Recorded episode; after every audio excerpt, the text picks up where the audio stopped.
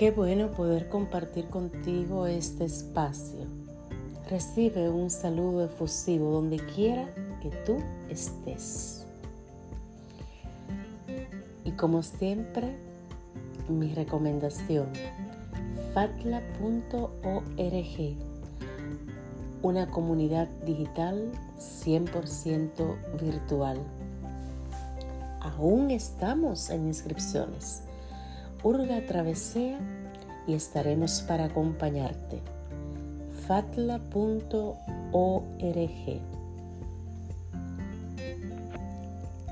Qué bueno poder dilucidar con ustedes, como siempre. Temas que me impactan, temas que me han enseñado y lo comparto contigo. Hace mucho vengo escuchando, y yo sé que tú también, venimos escuchando la frase que dice, las palabras se las lleva el viento. Yo creo que si nosotros nos ponemos a analizar eh, esta frase, vamos a entender que jamás es así. Jamás. Analicemos. Por las palabras suceden muchas cosas, buenas y otras que no son tan buenas. A que sí has escuchado de que en la infancia se casaron probablemente muchos inconvenientes entre niños solo porque había una palabra maldicha. De adolescente, de adultos, enemistades por palabras. Te dejé de hablar a ese amigo, a esa amiga, porque hubo una palabra maldicha y produjo una separación, una enemistad. Por la palabra también ha habido muerte. La reacción misma en el instante porque lo que se escuchó no fue agradable y produjo esto. Aunque ya luego, fríamente, entonces entra dentro de esta conciencia plena y me doy cuenta, ay, que lo que hice, lo hice mal. De manera que,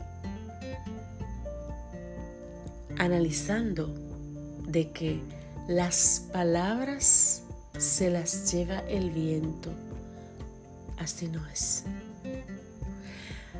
No es cierto, porque si ocurre una palabra que ofende mi dignidad, que ofende mi integridad, que ofende mi persona, voy a reaccionar. Y es ahí entonces donde se debe de trabajar el dominio propio. Pero es cierto que el ser humano, más del 99%, reacciona ante una palabra, sea buena o sea mala, va a reaccionar. Porque las palabras tienen poder. Poder para activar, ¿verdad? Una conducta reactiva de alegría, de paz, de amor, de ira, de enojo, de molestia. Y entonces el resultado lo vemos más adelante. En la vida en la vida cotidiana de parejas esto es común. Distancias, enojo, amargura, dolor por las palabras maldichas. Entonces, por una palabra maldicha, lo mencioné, existen asesinatos. A causa de la palabra también maldicha, existen múltiples heridas, enemistades, muertes. Y cabe decir también que la misma palabra habla de que cuando, cuando hablamos, esta palabra produce vida o produce muerte. O sea, yo puedo decirte, wow, qué, qué, bien te ves, qué guapo estás o qué hermosa estás. Es una palabra de halago, estoy exaltando tu belleza y automáticamente pues te sientes bien. Y esto no, no va a definir tu autoestima. Y este es otro tema. Pero te sientes bien porque es parte de nuestra naturaleza humana. Me siento bien. Ahora, si yo digo una palabra incongruente, una maledicencia, te voy a, estropear, voy a hacer eh, desasertiva con lo, que, con lo que digo y estropeo tu persona, tu inteligencia, de verdad que no, no te vas a sentir bien. Porque esa es una realidad. Ahora, de ti va a depender si eso te va a afectar o no. Porque nosotros somos quienes decidimos cuando la otra persona hace algo, si eso me va a afectar. Yo decido. ¿Ok? Entonces, la palabra tiene poder y va a provocar para bien o para mal una reacción. Tengas un carácter fuerte o tengas un carácter débil, va a reaccionar de manera pasiva o de manera reactiva, con dominio propio o una reacción que puede repercutir en daños y perjuicios. Eso es así. Si lo que vas a decir no suma,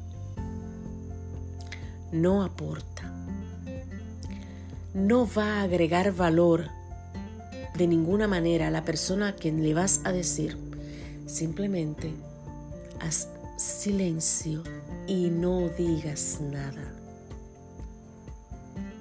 Es una realidad cierta. El mundo está roto. Centenares de millares de personas con muchas heridas. Entonces, lo que yo creo y que es sensato y prudente es que lo que vayamos a decir, nuestras palabras, sean palabras que bendigan, que muestren amor, que muestren solidaridad, comprensión. El mundo está dañado, está lleno de, de muchísimas heridas y males. Entonces, si yo como ser humano que estoy siempre procurando ser transformada, agregar valor a mi persona para bien, primero para mí, ¿eh? Así debe de ser. Primero para ti. Y luego para el ser humano a quien tú vas a favorecer con el valor agregado que tienes. Entonces, que esa palabra sea para dar vida, para alentar, para amar, para que estos dos oídos realmente hagan su función, para escuchar, específicamente para dar vida, nunca para dar muerte. Y no se necesita un arma blanca, no se necesita un arma que, que te dispare y te, y te mate. Con la lengua es el arma número uno para deshacer al otro. Entonces, que tus palabras sean de bendición, que tus palabras sean para amar, que tus palabras sean de gratitud. Palabra clave, agradecer. Agradece la vida, agradece el amor, agradece el estar todos los días con la oportunidad de poder vivir y, ser feliz. Que tus palabras sean realmente sazonadas con el mayor ingrediente y el mejor ingrediente que debe de estar en el mundo y hoy más que nunca que se necesita, el amor. Palabras sazonadas con amor. Gracias por estar. Seguimos como siempre. Atrévete con Ruth, un programa para amar, para decir palabras que realmente lleven vida. Será hasta una próxima.